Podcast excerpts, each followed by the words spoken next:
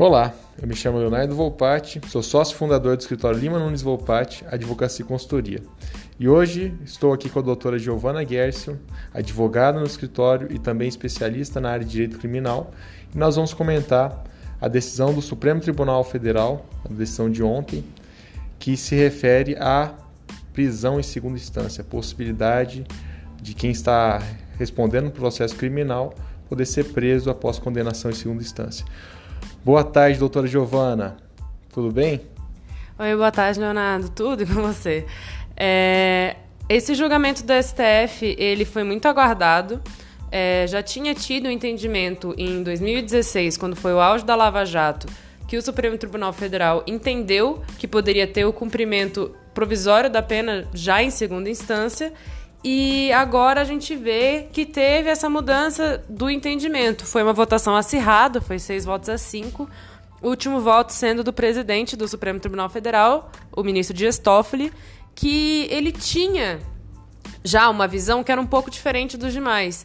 É, ele, na primeiro voto dele, da, daquele primeiro julgamento, ele não tinha nem ido completamente no sentido de tem que cumprir ou não. Ele tinha um entendimento que era um pouco divergente, que era de ter que cumprir a pena após o julgamento no STJ. Como esse, essa vertente que ele tinha apresentado não foi muito seguida, dessa vez ele mudou o entendimento dele, falando que esse julgamento seria mais abstrato e que teria que seguir o que o poder constituinte tinha realizado, ou seja, o que está estipulado na nossa Constituição Federal, de que realmente o presunção de inocência até o trânsito em julgado da sentença. É, muitas pessoas nesse clamor político, numa votação como essa, uma discussão como essa, não tem como separar as discussões jurídicas das políticas. Então muita gente tem a, tem a população em si, né, está questionando que essa decisão ela traria um, uma aura de impunidade, principalmente a toda a operação Lava Jato, que prendeu vários políticos, vários empresários e desnudou, digamos assim, é, todo o esquema que existia entre grandes empresas, empreiteiras, para conseguir obras, para conseguir realmente apoio do Brasil internacionalmente, para conseguir obras em outros governos. E isso tem visto como algo que tem gerado é, uma, uma, uma visão de impunidade.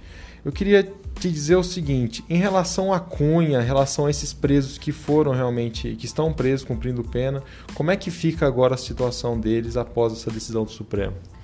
Bem, é, a decisão do Supremo ela pode ter cumprimento imediato, então a partir de hoje os advogados de todos esses é, investigados da Lava Jato já podem entrar com processo pedindo a soltura dos seus clientes. Eles vão ser soltos hoje? Não necessariamente, porque cada juiz tem o seu tempo, tem é, a sua carga de processos, então pode ser que o juiz analise hoje, pode ser que analise só semana que vem, pode ser que, que analise daqui a um mês. Então, no fim das contas, talvez não vai ser. É imediato o pedido, eles têm um direito. Agora, se vai ser imediata a soltura, aí já é um outro assunto. Agora, essa questão da impunidade é interessante a gente pensar porque esse julgamento do, do STF vai muito além de Lava Jato, vai muito além de Lula, de Cunha e tudo mais. Eu comentei sobre isso no meu Instagram, que as pessoas ficam né, com isso na cabeça de ah, mas vai soltar o Lula, mas vai soltar o Cunha. Mas existe um universo muito maior do que Lula e Cunha. São mais de 100 mil processos, são, ou seja, mais de 100 mil pessoas que estão presas atualmente em segunda instância sem ter tido trânsito em julgado. E o que eu acho que é muito preocupante é o seguinte: a presunção de inocência vinculada ao trânsito em julgado, ela é constitucionalmente expressa. E ela também é expressa no nosso Código Penal. Então eu não tinha margem para interpretação de outra forma. Então, a part... e por que, que ela é assim? Porque o legislador quis assim. E aí já é até um. Originário, né? Constituinte originário, no caso, ele decidiu, em sede quando houve realmente a formulação da Constituição, claramente que haveria só prisão quando houvesse todo todos os mecanismos recursais superados, né? Então, o que existe na Constituição hoje, a discussão de ontem, era se era possível uma interpretação diversa do que está na Constituição, do que o Constituinte originário previu, não é isso? É, exato. Eles estavam discutindo se o artigo é, 238, se não me engano, da, do Código Penal, que é o que deixa expresso que era só após trânsito julgado, se ele era constitucional, se ele estava de acordo com a Constituição. E sim, porque a Constituição e o Código Penal são expressos nesse sentido. E aí, quando, voltando para esse, esse assunto da impunidade, a questão que as pessoas às vezes não entendem é que a impunidade é muito relativa. A impunidade é porque as nossas leis não funcionam ou porque as nossas leis são, são mal cumpridas, né, pelo judiciário? É, a demora no processo, ela é porque existe oportunidade de recurso ou porque o judiciário está deficiente, por isso que demora? Então, eu acredito não ser possível você sanar uma injustiça, que seja impunidade, com outra injustiça, que seja mudar o que está determinado em lei. É, isso até, essa parte você até pode explicar melhor do que eu, porque você é mais ligado ainda em direito constitucional, mas existe o princípio da separação de poderes. Né? Existe o executivo, o legislativo e o judiciário. E nós, a Constituição Brasileira de 88, ela veio de uma realidade muito desgastada pela ditadura militar. E aí o nosso legislador, ele decidiu fazer uma Constituição que ela é hoje em dia a gente considera como semi-rígida, mas você poderia dizer assim, rígida no sentido da quantidade de, de itens que a nossa Constituição tem. Se você vai comparar a Constituição brasileira com a americana, a americana é minúscula e a nossa Constituição é gigantesca. Só o nosso artigo 5 já é maior do que a Constituição americana. Né?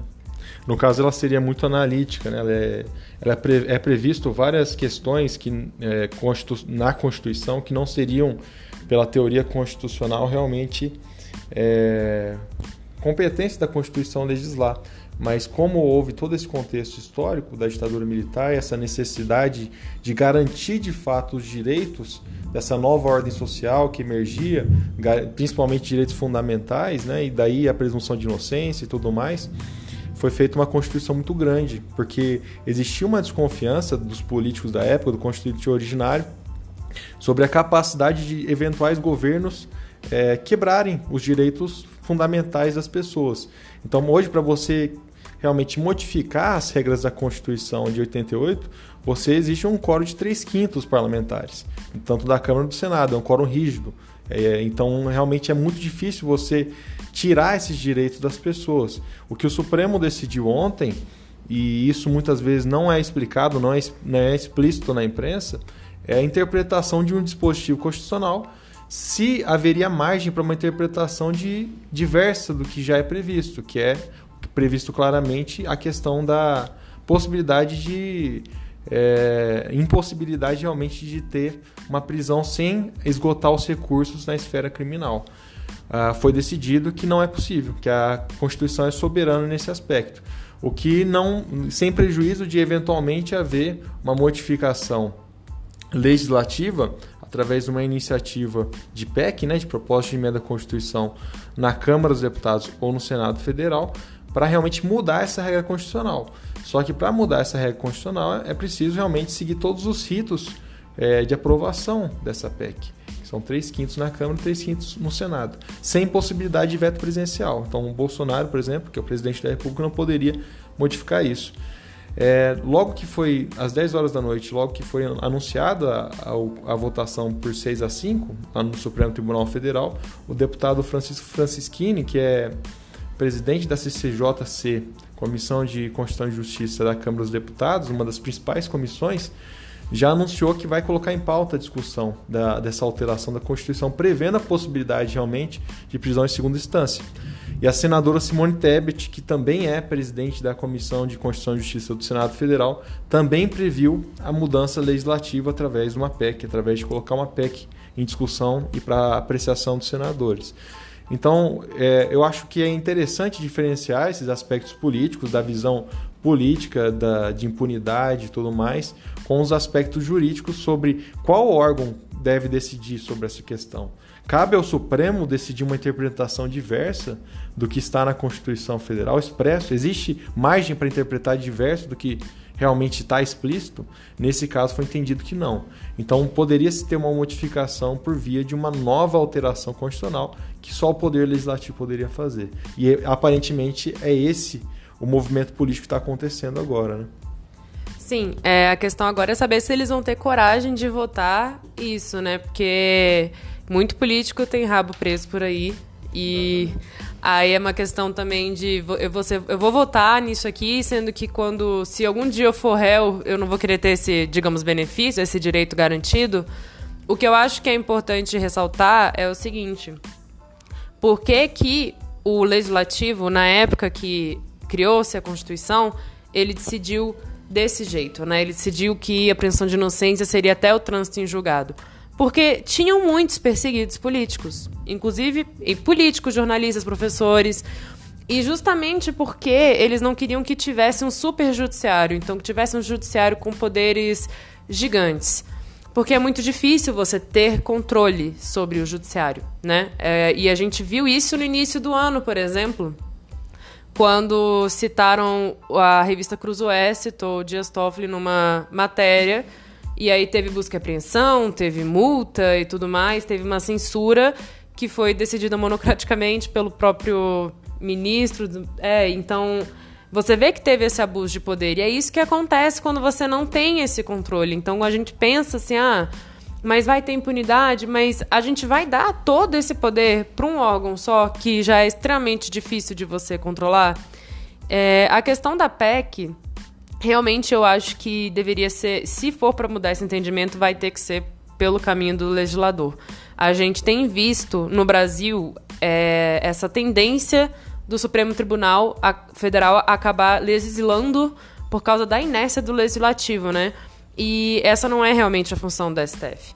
E isso causa bastante insegurança jurídica. Por quê? Porque o STF tem um entendimento, aí depois tem outro entendimento, e aí muda, que é o que está acontecendo nesse caso do Lula o STF ele, ele tinha só que falar se a lei ela é constitucional ou não. Ele não deveria estar lá legislando outras leis. Mas nós vemos isso por causa de um legislativo que é inerte e que muitas vezes não tem coragem de pautar aquilo que a população está pedindo. Mas uma coisa que eu acho importantíssimo ressaltar é que a nossa Constituição Federal ela não foi feita para nos agradar. Então, ela não foi feita para me agradar, para te agradar. Ela não foi feita para agradar a população. Ela foi feita para garantir direitos nossos. Então, ela tem esse essa forma difícil de ser mudada, porque a gente sabe que o clamor popular muitas vezes leva a populismo exacerbado, que leva a governos autoritários e que instala uma nova ditadura. A gente já conhece essa história, então é por isso que existe toda essa proteção em volta da nossa Constituição, que eu acredito que deveria ser mantida. É, as regras constitucionais, nesse entendimento, elas servem para criarem direitos mínimos, tanto para as maiorias em uma democracia, mas para resguardar também as minorias em outros aspectos, porque as minorias não vão conseguir ter maioria para mudar as regras do jogo, mas elas não podem desistir por causa de uma vontade da maioria. Então, a Constituição ela é realmente algo que tem que ser mais inerte no sentido de garantir uma estabilidade. O fato do Supremo decidir essas questões, como foi feito em 2003, em 2016 e agora em 2019, sobre a questão da prisão em segunda instância, mostra que é, cria uma estabilidade jurídica muito grande sobre a mesma regra constitucional, o que deveria estar pacificado. Então, é, o Supremo que se interviu nessa, nessa discussão que não deveria ter sido intervi é, não deveria ter intervido de fato. Aconteceu essa intervenção indevida e agora tem que rever de novo a, a, a posição devido às, à pressão realmente política, a pressão popular, a pressão do momento político atual. Então cabe e essas discussões, essa pressão, ela deve ser exercida diante do parlamento, diante do presidente da República, que tem de fato o poder político para exercer essas mudanças, para conseguir aos poucos trazer algumas inovações conforme a mudança do entendimento da sociedade. Não cabe ao Supremo analisar isso. O Supremo ele tem que ser muito mais técnico e buscar muito mais argumentos jurídicos do que se influenciar por argumentos políticos. Senão nós vamos ter um judiciário politizado, um judiciário político que não é a ideia teórica do Supremo, apesar de que muita gente deve estar rindo uma hora dessa eu falando isso, né? Mas é, eu entendo que a gente tem que colocar o, o, os pingos nos is nesse momento. Né? O Supremo modificou decis, é, a, a visão sobre o tema três vezes já. E a gente vê que há uma influência muito grande sobre a circunstância política do momento. Inclusive, a gente vê muito claramente isso na, na posição do voto do, do ministro Gilmar Mendes, que ressaltou e deixou bem claro essa circunstância. Ou seja, deixaram de analisar realmente o que a Constituição dizia para analisar o que ela dizia, qual era o entendimento do ministro sobre a Constituição no momento político adequado, o que não se mostra adequado para para os argumentos da corte. Em relação à, à, questão da. Muita gente tem criticado, doutor Giovana, em relação especificamente à visão do, de que só o rico conseguiria usufruir desses direitos de recorrer até a última instância, de não ser condenado e enquanto isso acontece, houver uma prescrição e realmente não ter uma punição devida. Como você vê essa questão do pobre e do rico no sistema criminal brasileiro?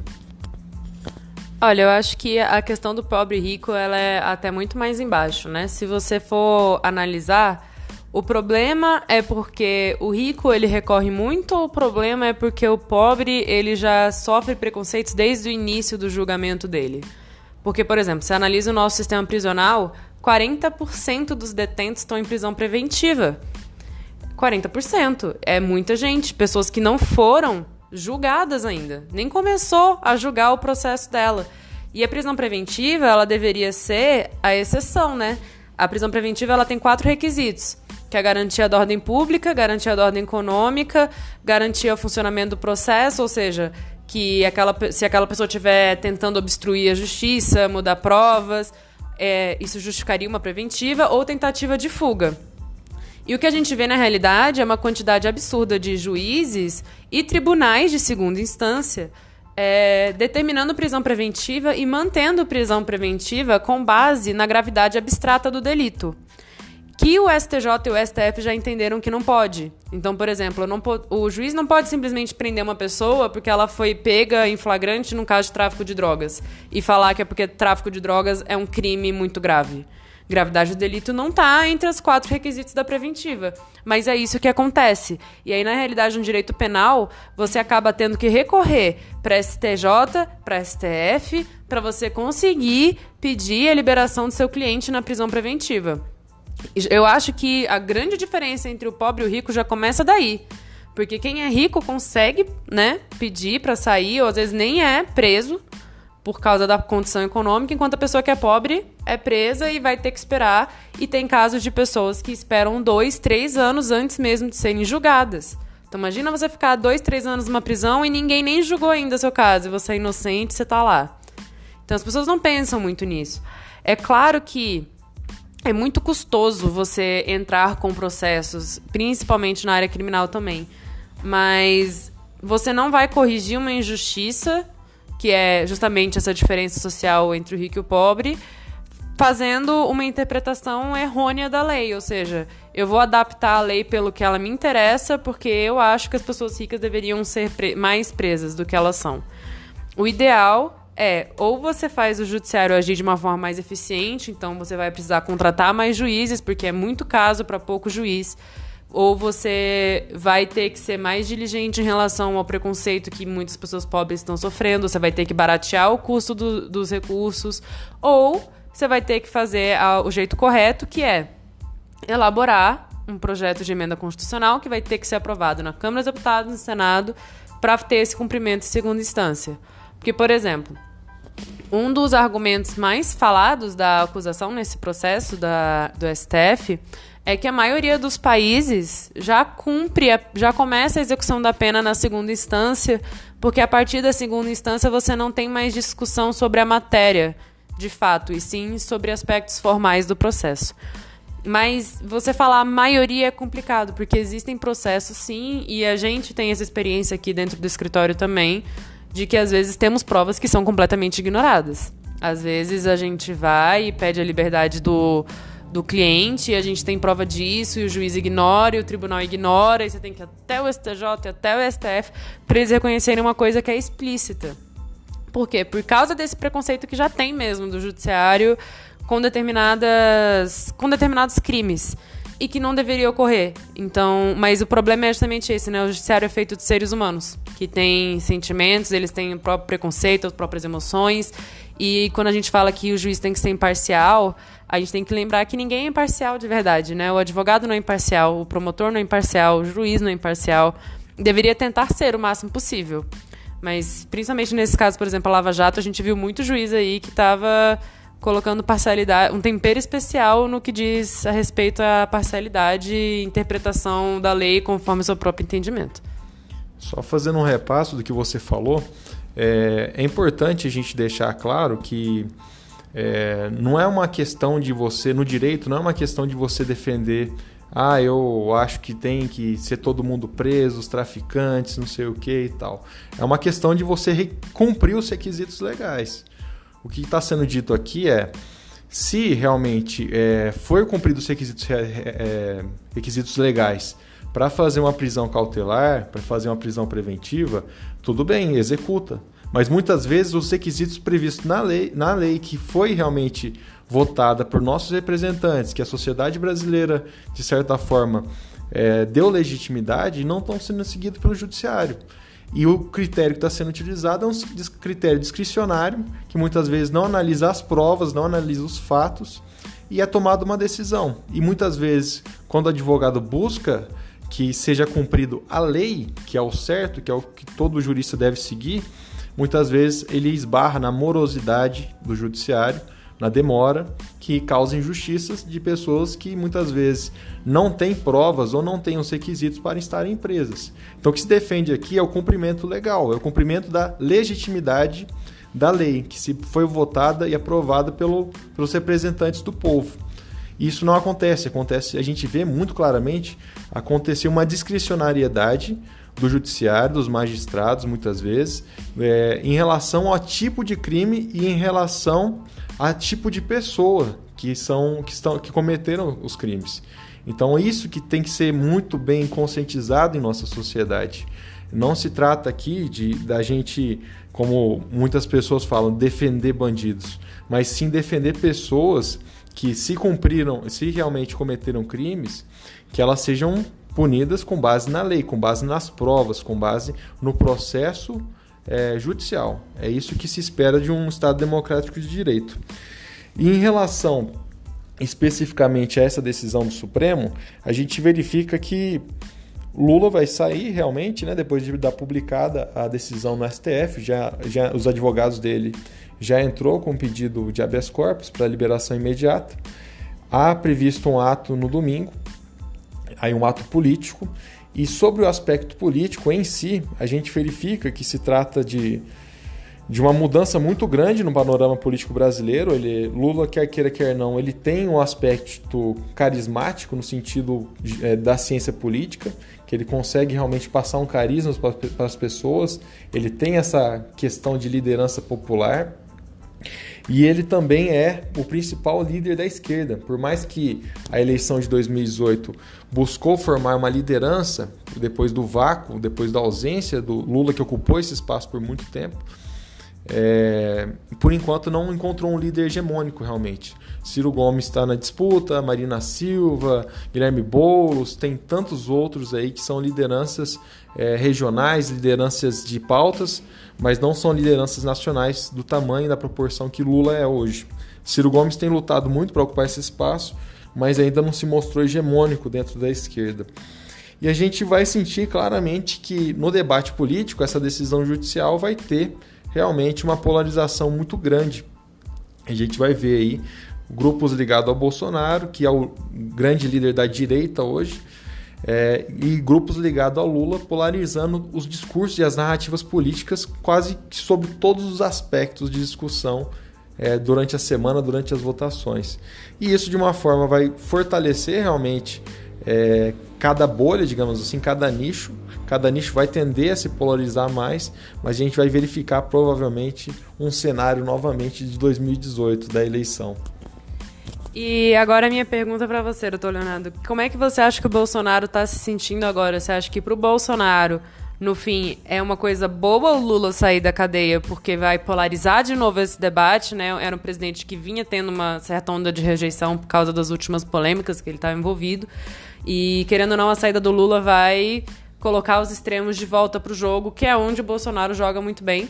Ou se o Bolsonaro vai ficar nervoso porque agora ele vai ter o debate com o Lula solto, né? Isso não aconteceu ainda. O início da campanha do Bolsonaro, o Lula já estava preso. Então você acha que para o Bolsonaro ele deve estar feliz, ele deve estar triste, ansioso? Para a gente analisar isso, é muito importante a gente verificar como, como que foi o movimento para a ascensão do Bolsonaro ao poder. Ele cresceu na polarização. A história dele é, é uma de crescimento polarizado. Ele era o anti, ele era o anti-PT, é, o anti-corrupção, junto, depois, né, surfando na onda do Moro, do lavajatismo, digamos assim. E eu vejo que ele está, né, digamos assim, no berço que foi criado agora, porque com a saída do Lula ele vai ter um inimigo para atacar e de certa forma ter narrativas mais é, dicotômicas, narrativas mais fáceis de, de, de trazer a compreensão política.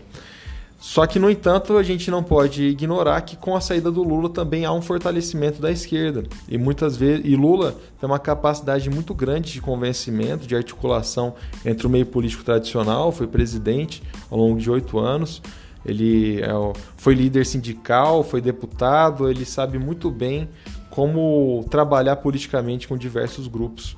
Então a gente pode ter certeza que vai haver um fortalecimento de, de narrativas e de convencimento da população sobre qual é a maneira melhor de conduzir algumas decisões políticas.